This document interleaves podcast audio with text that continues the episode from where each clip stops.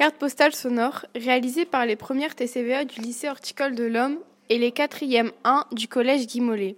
Cette édition 2022-2023 est réalisée pour le prix Nénuphar et Jeunes en librairie. Je parle comme une rivière.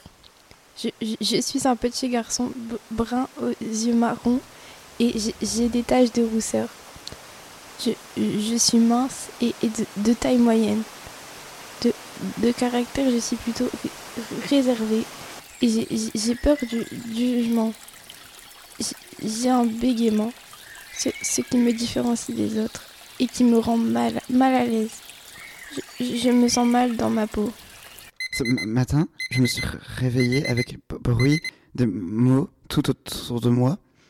Je suis allé à l'é- l'école et j'ai parlé aux autres de mon endroit préféré. Je leur ai parlé de la rivière et j'ai parlé comme une rivière.